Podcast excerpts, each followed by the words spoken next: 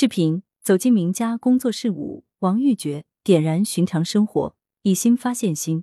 岭南美术名家工作室融媒体系列报道五文视频，羊城晚报全媒体记者文艺朱少杰，实习生杨蕊，通讯员廖静。图受访者提供。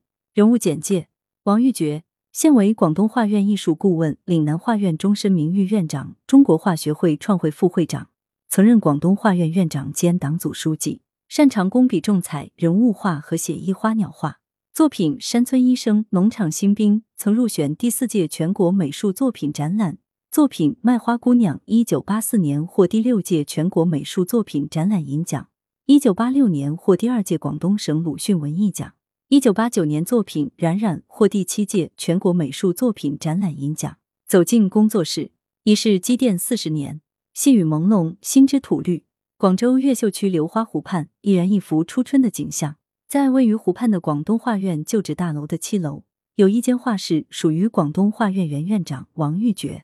自一九八二年大楼落成，王玉珏就一直在这间画室进行创作，至今已整整四十年。当时我们的条件在全国的画院中是保持领先的，画院里有画室、住房、展厅、会客厅等等。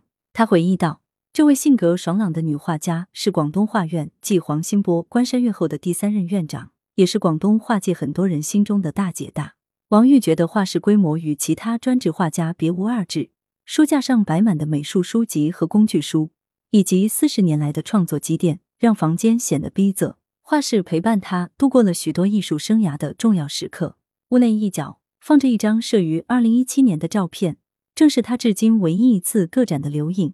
画面上的王玉珏正在展览座谈会上发言，当时他已经八十高龄，依然热情洋溢，神采饱满。二零一七年，王玉珏的《山村医生》《冉冉》《卖花姑娘》等经典作品出现在北京中国美术馆的“齐命维新”广东美术百年大展中。几乎同期，他的首个个展《存真慧心》王玉珏捐赠作品展在广东美术馆举行。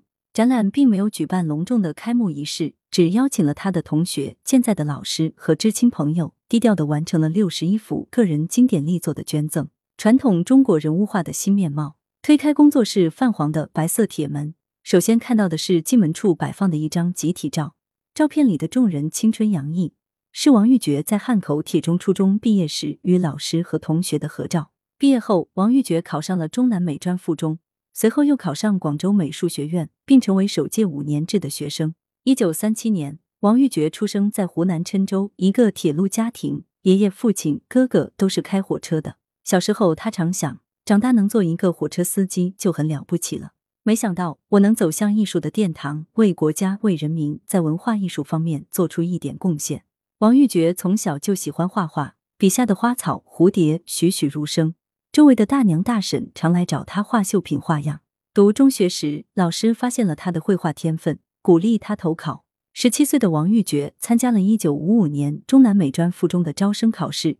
这一年，中南五省一共只有四十名学生通过考试。求学期间，王玉珏已创作出很多优秀作品。除了被学校收藏的《花鸟写生》《幸福晚年》《社员阿弟》外，还有《山村医生》《农场新兵》均入选第四届全国美展。前者还被中国美术馆收藏，并赴海外展出。这些作品在全国崭露头角，使人们看到了传统中国人物画的全新面貌。生活是多么广阔！在宏大叙事盛行的时代，王玉珏有极其独特的个人艺术面目，这离不开他在创作中所倾注的满腔情感。王玉珏曾讲过，由于他和先生常年处在紧张忙碌的工作之中，经常外出，无暇顾及儿子的饮食起居。只好把孩子托给王玉珏的母亲和姐姐照管。对此，王玉珏深感内疚，于是他用质朴的艺术语言创作了《冉冉》，以表达对孩子的深情。冉冉极简洁的刻画了一个可爱的小婴儿，模特就是他两个多月大时的儿子。上世纪七八十年代，画坛的创作主题不少是伤痕故事。生性乐观的王玉珏却不愿沉迷在伤痛中。我就是想让人们感受到美好，感受到冉冉升起的希望。尽管有不同看法，王玉珏还是将这幅另类之作送去参赛，获得了第七届中国美展的银奖。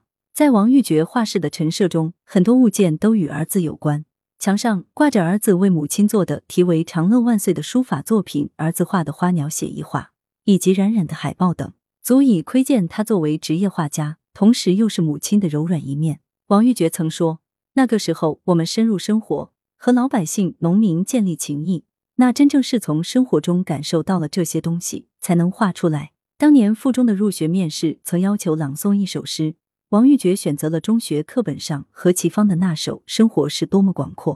去过极寻常的日子，去在平凡的事物中睁大你的眼睛，去以自己的火点燃旁人的火，去以心发现心。生活是多么广阔，生活又是多么芬芳。凡是有生活的地方，就有快乐和宝藏。在多年以后的个展座谈会上，八十岁的王玉珏说：“这首诗是他艺术和为人的写照。”一谈一深入生活，《羊城晚报》山村医生是您早期的代表作，他的创作背景是怎样的？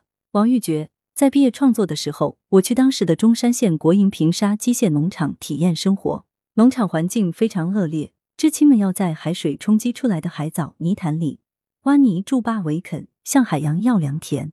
我跟他们一起挤在茅草棚里，一个人大概占不到一米宽的位置，大家同吃同住同劳动。他们劳动回来，手脚经常被刮伤，也只能到小河沟里洗一洗，然后自己再想办法用棉签和药水擦擦，条件非常艰苦。我感到农村太需要医生了，回来创作了两张画《农场新兵》和《山村医生》，后者画的是女知青为自己医治伤口的场景。起初我命名为《乡村卫生员》，农村真的是没有医生。后来老师认为这张画很有南方的味道，改叫了《山村医生》。羊城晚报山村医生后来引起广泛注意。今天看来，他的成功之处在哪里？王玉珏，我们这一届一九六四年毕业，毕业生作品都上北京展览。山村医生得到了非常好的评价，不仅广东的报纸杂志登了这张画，《人民日报》《人民画报》等杂志刊物都发表了这张画。一直到一九六六年，国家才提出了赤脚医生的概念，动员医生们到农村去服务。以前的工笔画从头到脚都是工整的线条，但是我要体现现代人的生活，就要把他们的生活气息和劳动中的精神面貌表现出来。所以画的时候，我用非常工整的线条来画人物的面部、手部等主要部分，到衣服和其他的地方则放开一些，让画面更加轻松。这种画法得到了专家们的认可，被认为是工笔画的一种创新。二、南方美感。羊城晚报评论家将南方美感总结为您人物画的重要特点，对此您如何理解？王玉珏，我是关山月、黎雄才先生的学生，他们对画画的要求是非常严格的，严格是前提，但也不能把画画死了。我画的既要是工笔画，又要富有现代气息，这才有自己的风格和面貌。我每年都下乡去广东的农村体验生活，画的人物不管男女老少。都是珠江三角洲地区典型的劳动人民形象，所以他们就认为我的画有一种南方美感吧。羊城晚报，您用中国传统工笔人物画表现现代的生活题材，很受大众喜爱。王玉珏，工笔画我画了很多年，也确实画了一些让人们认可的作品，例如冉冉，原型是我儿子才两个多月时候的样子，我是根据当时的速写，后来画成了一张国画，儿子很喜欢这张画。主动帮我想题目，他在字典里查到了“冉冉”两个字，我觉得非常好，就用作话题了。人们确实很喜爱这张作品，他们都觉得这张画太像自家孩子小时候的样子了。我在画工笔画的时候，对不同的对象、不同性格的人物，要用不同的笔墨来表达。中国画和西方画是完全不同的。一般说我们写意，西方写真，但其实我们也要写情感和形象的一种真。最重要的是写心中的一切。三。风格转换，羊城晚报。后来您从工笔画转到写意画，这种风格转换是怎么考虑的？王玉珏，这个过程其实让我感到很痛心。我原本一直的想法就是坚持把工笔画画下去，但后来我担任画院的主要负责人，行政事务很多。当时画院就我一个女画家，其他都是男画家，感到挑战性很大。我只有坚持自己的信念，不谋私利的为大家服务，以此赢得信任和认可。这一干就是十多年。那时我没有太多时间来画工笔画，为了不把手中的画笔放下，我就利用晚上和星期天的时间开始创作写意花鸟画。所幸也得到了人们的认可。